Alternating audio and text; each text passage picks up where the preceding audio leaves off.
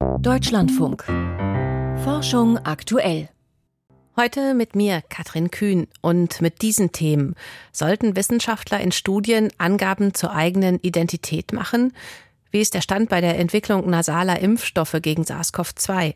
Und, und das jetzt zuerst, die extrem hohen Meerestemperaturen, die dieses Jahr ja an vielen Orten gemessen wurden. Sie stellen Klimaforscher immer noch vor Rätsel. Als Ursachen für die ungewöhnliche Erwärmung werden das Wetterphänomen El Niño und weniger Sahara-Staub diskutiert, aber auch eine eigentlich positive Entwicklung, die abnehmende Luftverschmutzung.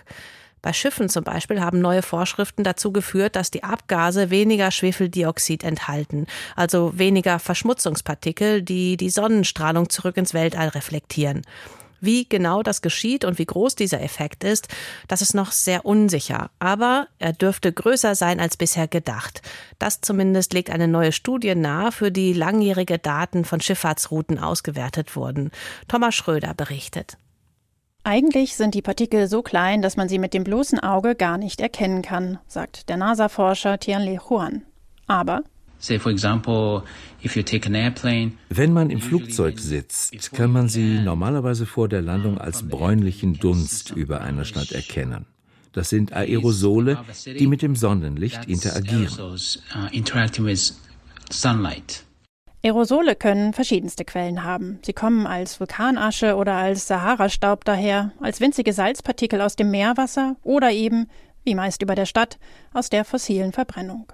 Die meisten dieser Aerosole reflektieren Sonneneinstrahlung direkt ins Weltall zurück und haben allein dadurch bereits eine kühlende Wirkung. Daneben gibt es aber auch eine indirekte Wirkung, denn sie dienen auch als Kondensationskerne, an denen sich winzige Wassertröpfchen bilden können. That works by Aerosole verändern die Mikrophysik der Wolken. Lassen Sie mich das erklären. Eine Wolke speichert eine bestimmte Menge an flüssigem Wasser. Wenn wir der Wolke mehr Aerosole hinzufügen, entstehen tendenziell mehr Tröpfchen. Und wenn die Wolke aus mehr Tröpfchen besteht, wird sie heller. Das können wir auf unseren Satellitenbildern direkt beobachten. Wenn ein Schiff unter einer tief hängenden Wolkendecke hindurchfährt, sehen wir dort eine Helligkeitsveränderung. Dreckige Schiffsabgase machen also weißere Wolken. Dieser sogenannte Tomi-Effekt ist bereits lange bekannt. Aber es ist nicht der einzige, sagt Tianli Huan. Er hat für seine Studie Satellitenbilder von Schifffahrtsrouten aus der Zeit von 2003 bis 2020 untersucht.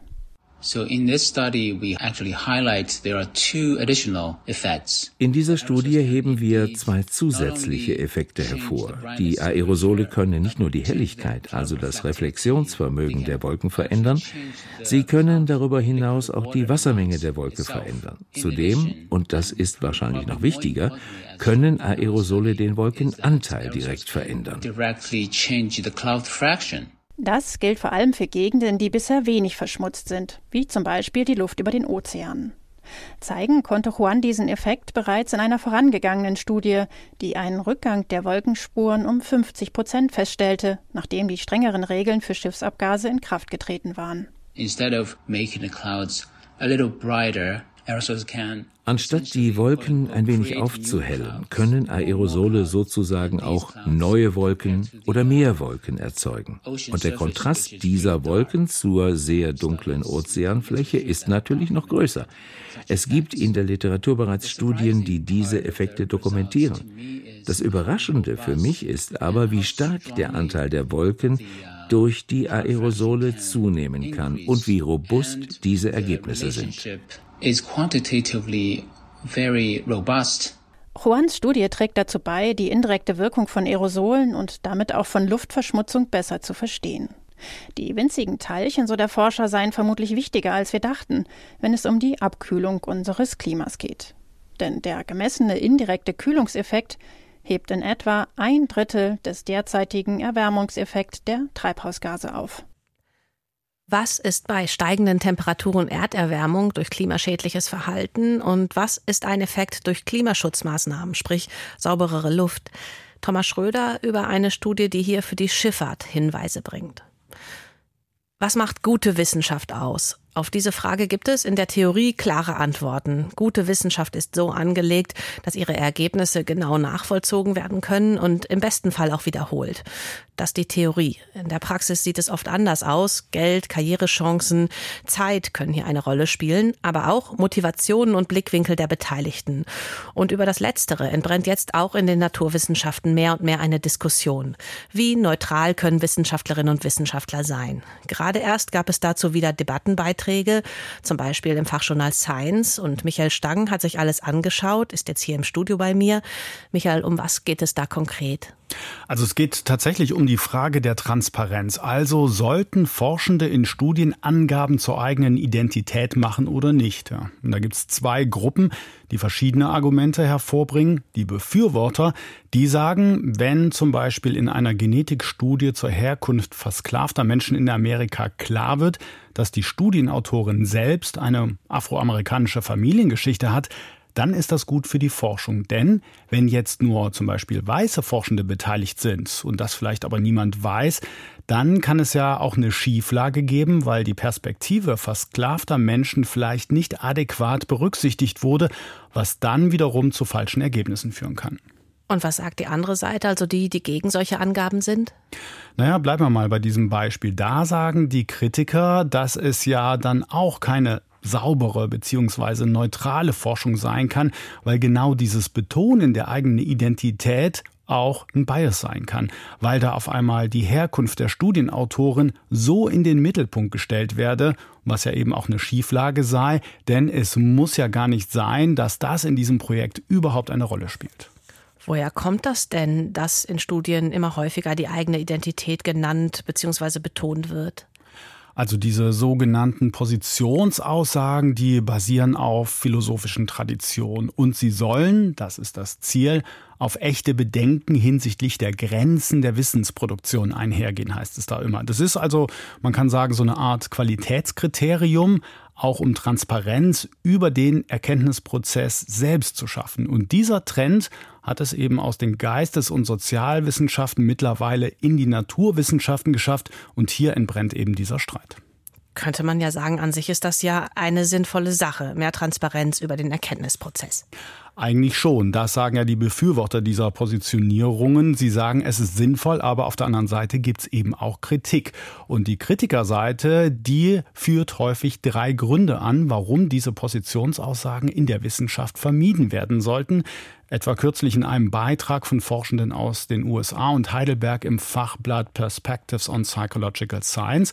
Und darin heißt es, erstens sei es unmöglich, glaubwürdige Aussagen über die eigene Identität zu machen, weil sie durch die eigene Perspektive ja schon bereits eingeschränkt ist. Also der eigene Blick, der steht dem ja schon entgegen. Zweiter Punkt heißt es da, sind Positionsaussagen generell unnötig, weil Forschung und Wissenschaft eben nicht von biografischen Details Einzelner abhängen sollten, sondern davon, dass der Forschungsprozess richtig läuft, also nach universellen Regeln für alle Beteiligten. Und drittens würden diese Positionserklärungen eben genau die Normen und Praktiken untergraben, die die Unparteilichkeit der Forschung gewährleisten, weil sie Wissenschaftlerinnen auffordern, Informationen über sich selbst offenzulegen weil es ja auch durchaus sensibel sein kann, wenn da was über einen öffentlich bekannt wird. Was schlagen denn die Kritiker vor, wie es besser gehen könnte? Also Sie sagen, dass anstatt einzelne Forschende zu bitten, subjektive Erklärungen zu ihren Positionen abzugeben, sollten sich wissenschaftliche Richt Linien oder Richtungen eher darauf konzentrieren, wie die Forschung noch besser, neutraler, noch unabhängiger werden kann, dass im Prozess schon erkannt wird, wenn eine Perspektive fehlt, was ja der Kern des wissenschaftlichen Fortschritts ist. Also die Freiheit wissenschaftlicher Beiträge, die soll geschützt werden. Gleichzeitig müssen methodische Transparenz und Genauigkeit gegeben sein. Aber das ist wirklich schwer, das hinzukriegen. Deswegen gibt es Kritik und diese Positionierung. Aber das ist offenbar noch nicht der richtige, gute Weg für alle Seiten. Sollten in Studien Angaben zur eigenen Identität gemacht werden oder nicht? Das erreicht jetzt auch verstärkt die Naturwissenschaften und Michael Stang hat uns erklärt, was da gerade diskutiert wird. Etwa sechs Millionen Menschen hatten hier in Deutschland vergangene Woche eine akute Atemwegserkrankung. Das ist die Schätzung des Robert Koch Instituts. Und die meisten davon hatten eine Corona-Infektion. Die Corona-Impfstoffe schützen in der Regel zwar sehr gut vor schweren Erkrankungen, aber eben nicht so vor Infektionen. Die Hoffnung, mit Nasenspray-Impfstoffen könnte sich das ändern. Also eine Virenabwehr direkt auf den Schleimhäuten von Mund und Nase. Gerade gibt es hierzu aus den USA vom dortigen Vaccine Research Center neue Forschungsergebnisse, ein Preprint, also eine noch nicht begutachtete Studie. Wie ist die zu bewerten? Das habe ich Volker Thiel gefragt, Virologe an der Universität Bern, der schon lange zu Coronaviren forscht und inzwischen auch zu nasalen Impfstoffen. Also das ist ähm, schon eine sehr interessante Studie, was man vielleicht auch wissen muss über diese sogenannte Schleimhautimmunität. Gibt es in der Forschung auch noch nicht so viel Kenntnis, äh, wie wir gerne hätten.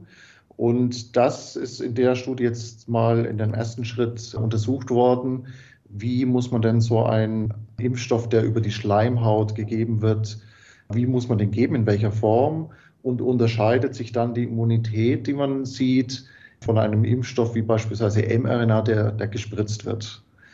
Und was die Studie zeigt, ist, dass es im Wesentlichen zwei ähm, Immunantworten gibt, die so ein bisschen unterschieden werden. In, das eine ist systemisch, also was wir innerhalb des Körpers für eine Immunantwort haben und was wir tatsächlich an der Schleimhaut für eine Immunantwort haben. Und die Studie hat das eben jetzt mal untersucht, wie die, sich die verschiedenen Impfstoffe darstellen, welche Art von systemisch oder, oder Schleimhautimmunität dann äh, generiert wird. Aber gemacht wurde das ja nicht an Menschen, sondern an Affen. Wie waren denn die Ergebnisse dann und inwiefern kann man das übertragen? Natürlich, wenn man das an Affen macht, das ist wirklich etwas, was das Nächste ist am, am, am Menschen. Das ist natürlich deutlich informativer und gibt mehr Aufschluss, als wenn man das beispielsweise in, in anderen Tiermodellen macht, wie Hamster oder, oder Mäusen, weil natürlich der ganze Atmungsapparat, die Schleimhäute sehr gut vergleichbar sind. Und auch was die Dosis der Impfstoffe angeht, ist es relativ gut, gut vergleichbar. Und von daher ist die Studie eigentlich sehr interessant, äh, gibt wirklich Aufschlüsse, die man von denen man annehmen kann, dass sie auch auf den Menschen übertragbar sind. Und, und was so das generelle Ergebnis ist, ist, dass die mRNA-Impfstoffe, die man beispielsweise spritzt, dass die natürlich sehr gut gegen die schwere Erkrankung schützen. Das wussten wir ja schon vorher. Und dass der Schutz aber vor allem auf die systemische Immunität, also die in unserem Körper, im Inneren unseres Körpers beruht. Und ein bisschen was ist auch an der Schleimhaut zu sehen. Darum haben wir relativ am Anfang, kurz nach der Impfung, noch den Schutz, den man ja beobachten kann, wenn man frisch geboostert ist, für ein paar Wochen bis Monate, der aber dann nachlässt. Und was ähm, im Gegensatz dazu eben untersucht wurde, war jetzt so ein Adenovirus-Impfstoff. Das ist, ist etwas, was wir auch schon früh in der Pandemie hatten. Allerdings wurde der damals gespritzt. Und der wurde jetzt eben über die Schleimhaut verabreicht. Und dort sieht man jetzt eben, dass der, vor allem wenn er als Booster kommt, also wenn schon eine Grundimmunität da ist, vor allem die Schleimhautimmunität gut aufbauen kann. Und wie viel höher war der Effekt da? Der war also teilweise schon bis zu zehnfach höher, wobei die Zahlen jetzt nicht so relevant sind. Es ist mehr so das Verhältnis. Ähm, wenn wir davon ausgehen, dass wir alle entweder oder die meisten von uns schon mal eine Impfung hinter uns hatten oder schon mal eine Infektion, haben wir schon eine Grundimmunität. Und jetzt ist eben die Frage, mit welchem Impfstoff kann man dann speziell an der Schleimhaut die Immunabwehr stärken. Und das war eben dann deutlich bei den Impfstoffen, die über die Schleimhaut verabreicht werden. Und wie würden Sie den Stand bewerten, also von dem Plan, so etwas jetzt gegen SARS-CoV-2 zu entwickeln, bis hin zu einer Zulassung? Wo stehen wir da jetzt aktuell? Ich denke, ähm, das, das ist schon noch ein weiter Weg. Man muss, man muss jede Art von Nebenwirkungen oder unerwünschten Wirkungen natürlich ausschließen können. Aber ich habe vorhin ja schon gesagt, wir verstehen von dieser Schleimhautimmunität auch noch nicht so viel, wie wir gerne verstehen wollten. Und von daher ist es, muss man das auch als einen längeren Schritt sehen, jetzt nicht nur für SARS-CoV-2 oder Covid, sondern generell für Viren, die über den Respirationstrakt eintreten, dass wir dort auch auf dem Weg hin jetzt das Wissen generieren, dass wir eben bessere Impfstoffe entwickeln können, die dann auch auf der Schleimhaut die hohe Immunität erzeugen können. Volker Thiel, Virologe von der Universität Bern, zum Stand bei der Entwicklung nasaler SARS-CoV-2-Impfstoffe. Der Klimawandel setzt unseren Wäldern zu aber auch Fressfeinde, Insekten wie der Borkenkäfer, die sich besonders über trocken gestresste Bäume hermachen. Eine Studie aus Frankreich an Eichen zeigt jetzt aber, die Bäume sind ihren Angreifern offenbar nicht völlig ausgeliefert. Im Gegenteil. Demnach können sich Eichen sogar vor ihren Fressfeinden verstecken oder noch mehr. Wie? Das erklärt jetzt Volker Mrazek. Es ist eine kühne These, die der indische Ökologe Showman Malik aufstellt. Bäume können vor ihren Feinden fliehen, vor gefräßigen Raupen und anderen Schädlingen. Dabei sind sie doch fest im Boden verwurzelt. Es ist wahr. Sie können sich nicht bewegen und sie können nicht weglaufen. Das ist aber nur die übliche räumliche Betrachtungsweise. Nach zeitlichen Maßstäben sind Bäume sehr dynamisch und sie haben Wege, um ihren Feinden in der Zeit zu entkommen. Malik arbeitet seit kurzem an der Universität Würzburg. Zuvor war er in Frankreich an der Universität von Rennes. Dort hat er als Doktorand über Eichen und ihre Schädlinge geforscht. Man spricht auch von der Eichenfraßgemeinschaft. Die Raupen vieler Motten und Schmetterlingsarten zählen dazu. Mit Vorliebe machen sie sich im Frühjahr über die frisch entrollten Blätter der Laubbäume her. Wenn sich die Knospen öffnen, sind die Blätter noch süß und weich. Für die Raupen ist das genau der richtige Moment, um zuzuschlagen. Mit süß meine ich, die Blätter enthalten noch nicht so viele Tannine und andere Abwehrstoffe, die die Raupen nicht verdauen können oder an denen sie sterben. Bei seinen Freilandstudien im Wald von Rennes hat der Ökologe festgestellt, es gibt Eichen Eichen, die ihre Blattentfaltung offenbar beschleunigen oder verzögern können. Dadurch werden sie für die Schädlinge unkalkulierbar. In einem Jahr knospen sie vor den anderen Bäumen, im nächsten Jahr nach ihnen. Für die Raupen ist es wirklich schwierig, die zeitlich flexiblen Eichen in ihrer Blattentwicklung abzupassen. Diese Bäume haben Jahr für Jahr nur sehr wenig Raupenbefall. Zwei von fünf Eichen im Wald von Rennes entkommen auf diese Weise ihren Fressfeinden, so Maliks Beobachtung. Damit ist das Repertoire der Bäume aber noch nicht erschöpft. Die zweite steile These des Forschers, Eichen können sich auch unsichtbar machen. Sie sind wirklich sehr groß und es ist deshalb nicht leicht für sie, sich zu verstecken, aber es geht. Und zwar, wenn Eichen inmitten von anderen Baumarten wie Fichten oder Kiefern wachsen, die nur entfernt mit ihnen verwandt sind. Sie tragen andere Schädlinge als die Eichen und sie geben auch andere flüchtige Verbindungen in die Luft ab. Dieser Duftkorridor verhindert es, dass die Eichen von anfliegenden Schmetterlingen und Motten gefunden werden. Sie sind dann quasi chemisch verborgen. So wird man auch als Riese unsichtbar. An der Universität Würzburg wird Showman Malik seine Studien jetzt ausdehnen auf Buche, Kiefer und Fichte, um zu sehen, ob Fliehen und Verstecken auch unter anderen Baumarten verbreitet sind. Danach sehe es im Moment tatsächlich aus, sagt Jörg Müller, Professor für Biodiversität in Würzburg. Wir haben erste Daten aus Satelliten wo wir praktisch den Blattaustrieb direkt messen.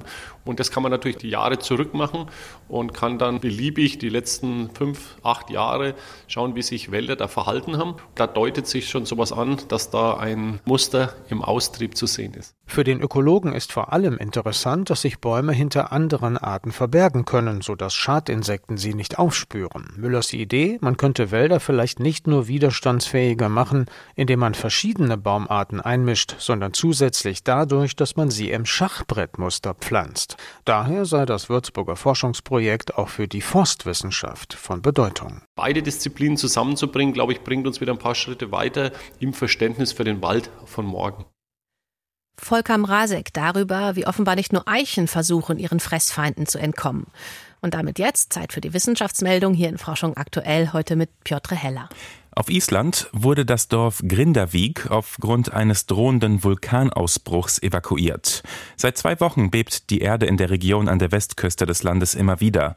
Grund sind vulkanische Aktivitäten. Am Freitag haben Experten eine Art 15 Kilometer langen unterirdischen Magmatunnel in der Gegend entdeckt, der direkt unter dem Dorf verläuft. Es ist wahrscheinlich, dass das Magma derzeit steigt und irgendwo entlang des Tunnels ausbrechen könnte. Daher haben die Behörden entschieden, die 4000 Bewohner des Dorfes zu evakuieren.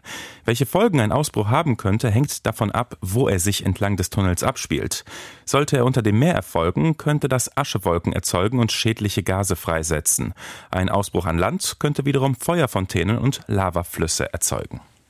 Der Wirkstoff Semaglutid könnte auch vor Herz-Kreislauf-Problemen schützen. Das ist das Ergebnis einer Studie mit dem Wirkstoff, der eigentlich zur Behandlung von Diabetes entwickelt wurde und den Appetit zügelt. Die Studienautoren haben gut 8000 übergewichtige, jedoch nicht an Diabetes erkrankte Personen wöchentlich mit dem Mittel behandelt. Eine ebenso Gruppe, große Gruppe bekam ein Placebo.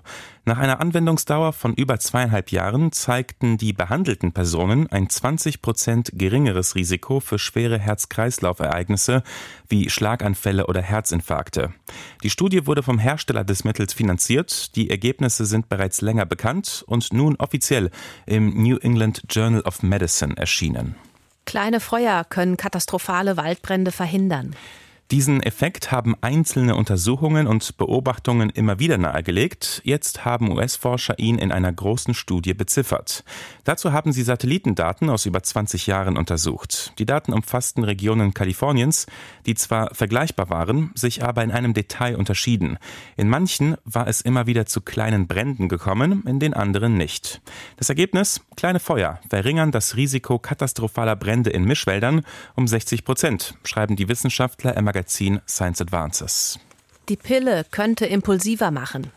Das gilt zumindest für Ratten, denen zwei Wissenschaftlerinnen aus den Vereinigten Staaten synthetische Hormone verabreichten, wie sie zur Verhütung genutzt werden. Dabei konnten sie erstmals zeigen, dass die Hormone auch im Gehirn der Tiere nachweisbar waren. Zudem bildeten die Ratten an bestimmten Teilen von Nervenzellen verstärkt Schutzmembranen und verhielten sich in Experimenten impulsiver. Diese Ergebnisse haben die Forscherinnen auf dem diesjährigen Treffen der Society for Neuroscience in Washington, D.C. präsentiert. Man kann sie nicht direkt auf Menschen übertragen, jedoch sind sie ein Anhaltspunkt, um den Einfluss dieses Verhütungsmittel auf das Gehirn weiter zu erforschen. Gelangweilte Kinder naschen mehr. Wie viel mehr, das haben britische Forscher nun in einem Experiment mit 120 Kindern im Alter von vier bis fünf Jahren untersucht. Die Forscher lösten bei einem Teil der Kinder Langeweile aus, indem sie sie auf eine Belohnung warten ließen. Der andere Teil der Kinder konnte sich die Zeit mit Spielen vertreiben. Beide Gruppen hatten Snacks zur Verfügung.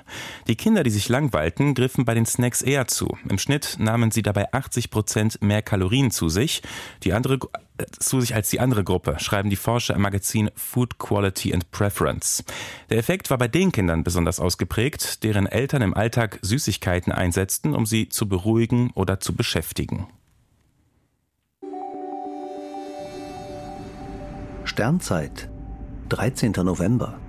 Fuldas Frau für den dunklen Himmel.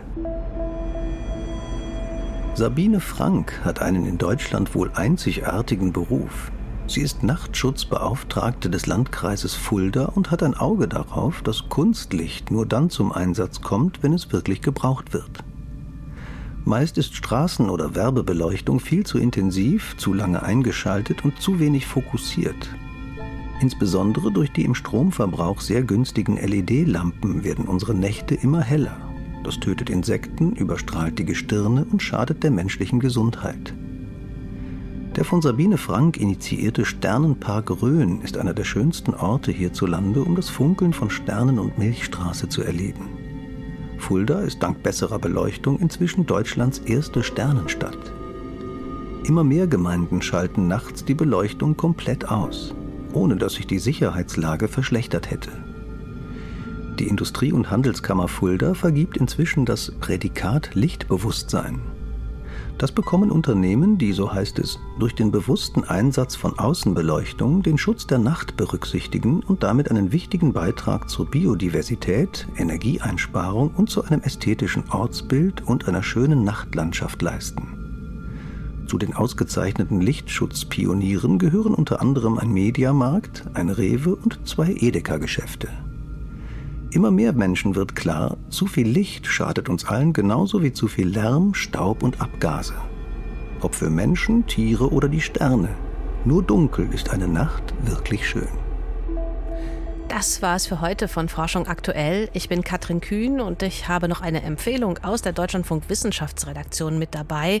Die aktuelle Folge unseres Podcasts KI verstehen. Da geht es um das Thema künstliche Intelligenz in der Justiz.